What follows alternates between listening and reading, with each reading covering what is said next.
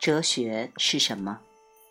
哲学只是古希腊那群大号儿童所独自玩弄的一种逻辑游戏罢了。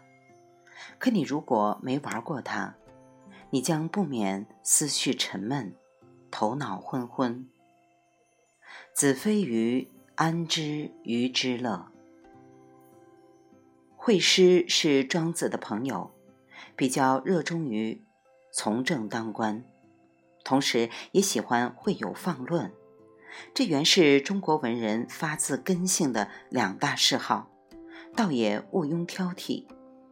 不过，这两样东西都浮在智慧的表层上，二者加在一起，刚好足以挤掉深思钻研的精力和灵性，却无妨历练出略显多余的机智和辩才。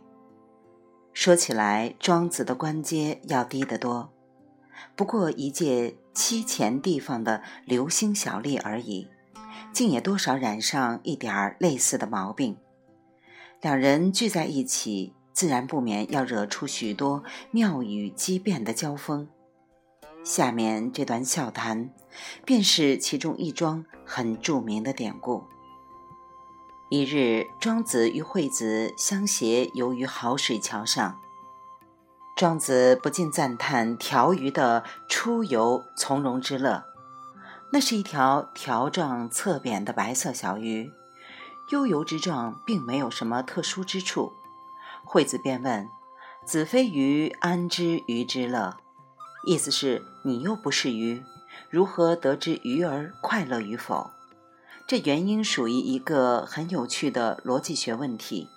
因为惠子实际上是在探问感知的效能和限度，可惜惠子本人也不清楚他这个问题所涵盖的要旨，所以终于任由庄子狡辩作答。庄子说：“子非我，安知我不知鱼之乐？”这话听起来格外机智，他是在反驳惠子，说你也同样不是我。怎么可以判断我一定不会知道鱼的快乐呢？这样的空洞的答词，完全是在回避问题。惠子非但不予追究，反而亲自封闭了问题的深意。他讲：“我非子，故不知子意；子故非鱼也。子之不知鱼之乐，全矣。”即是说，我不是你，固然不能获悉你的心态。但你更不是鱼，自当同样不知鱼儿的快乐。到此可以为止了吧？惠子的这番自答其实大错而特错，他还不如什么都不要说，索性留下一个悬案，就像哥德巴赫猜想似的，一代庄子之后另有才俊，可他偏偏自作聪明，结果只引诱着庄子说了一些更蠢的废话。请寻其本。子曰：“汝安知娱乐云者，即已知吾知之，而问我，我知之豪上也。”庄子来说：“让我们从头说起。当你发问‘我怎么知道鱼儿快乐’的时候，你其实已经知道我晓得鱼儿快乐才来问我的，而我获知鱼儿快乐，正是在这好水桥上啊。”你看，庄子是不是又一次闪开了对问题本身的正面回应？只不过他这一次的打法还不及上一次来的巧妙罢了。就这样，后世的文人居然从此也一概认为这个问题已不成问题了。这就是中国思想家所谓的“子们”讨论哲学的方式和结局。这倒让我想起了大约处在同一时期的古希腊哲人芝诺。他也经常倒腾一些怪诞的问题，但他绝不肯停留在表面上的技巧上。譬如，他曾提出过一个追龟论辩，说希腊神话中善跑的英雄阿基里斯永远追不上先跑一程的乌龟，因为无论阿基里斯跑得多快，他必须先跑完从他出发的起点到乌龟当下距离的一半。等他赶完这段路程，他又必须再追其余的那个一半的一半，如此一往，永无止境。尽管阿基里斯离乌龟越来越近，但是由于他不可能穷尽那个没有尽头的二分法论证，因此他终究不可能追上前面的乌龟。芝诺还说：“飞狮不动。”他认为，既然一支箭在静止状态下一定要占据一个和它自身长短相同的空间位置，那么我们可以把这段空间设定为若干个点。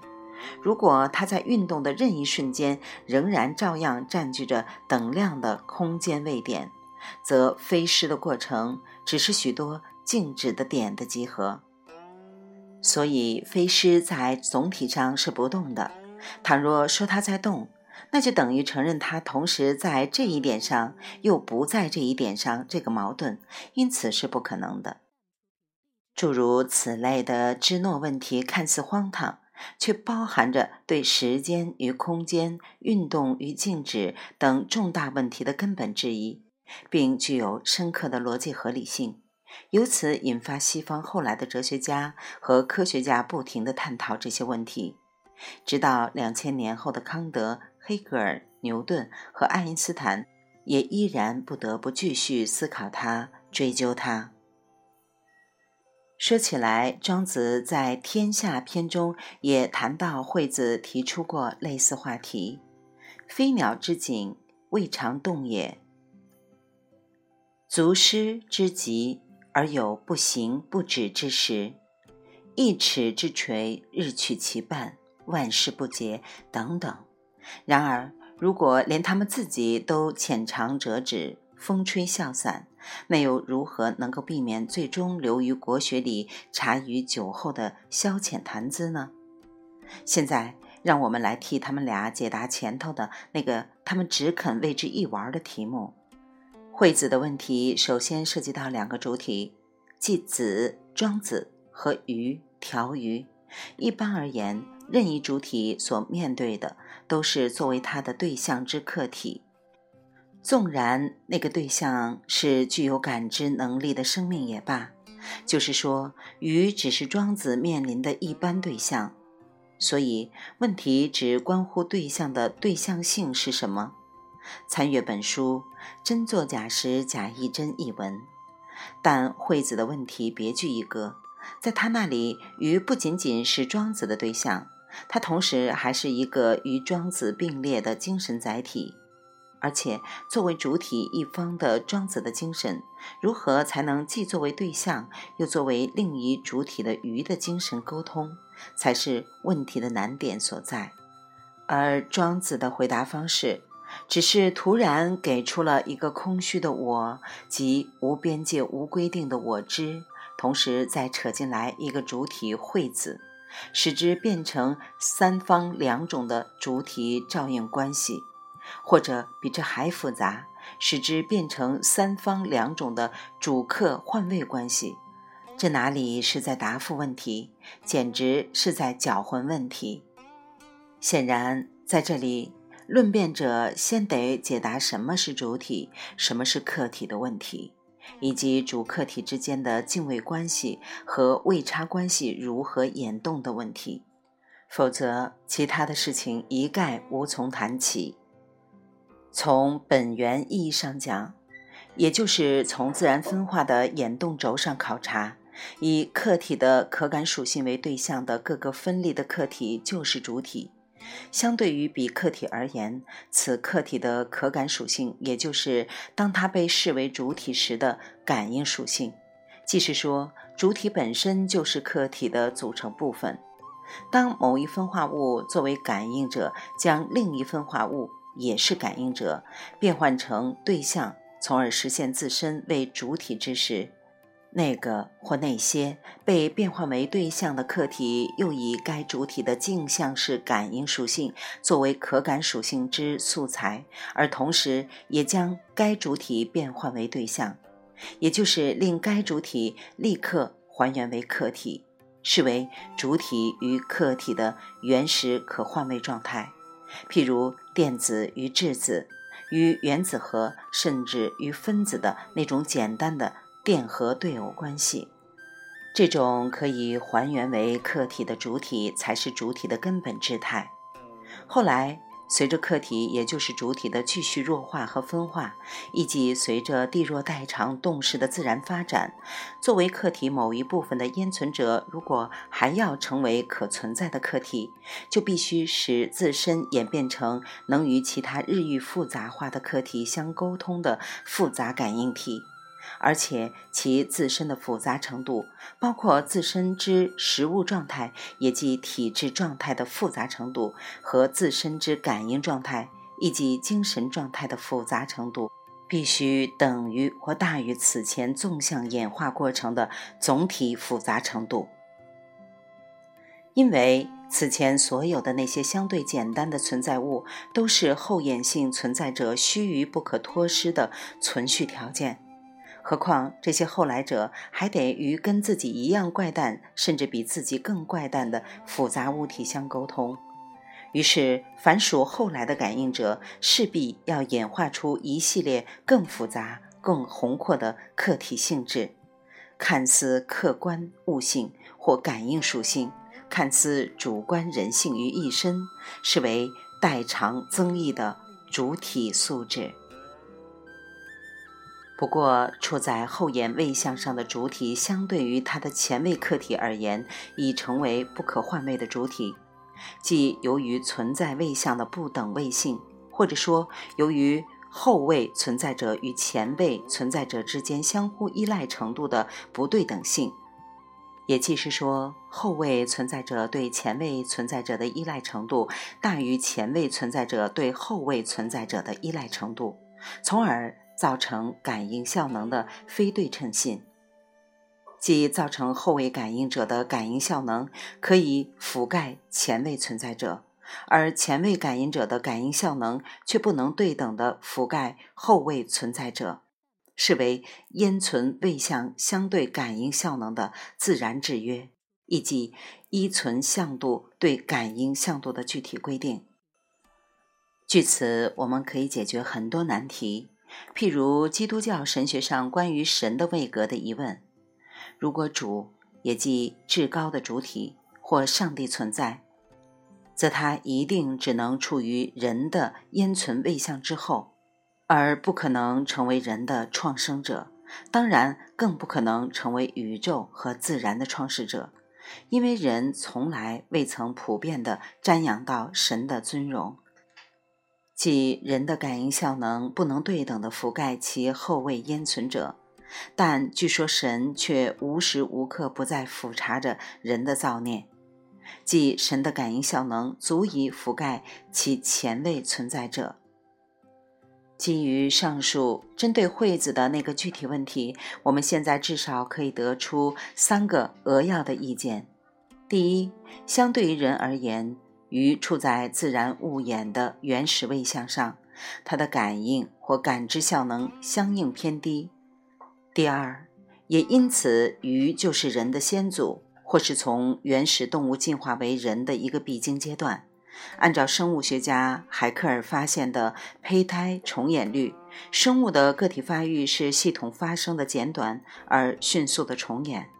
就是说，人的胚胎期要经历从受精卵（相当于原始单细胞生物）发育到囊胚期（相当于原始多细胞融合体），再从类似于鱼、蝾螈、龟等具有鳃裂和尾的胚胎前期阶段。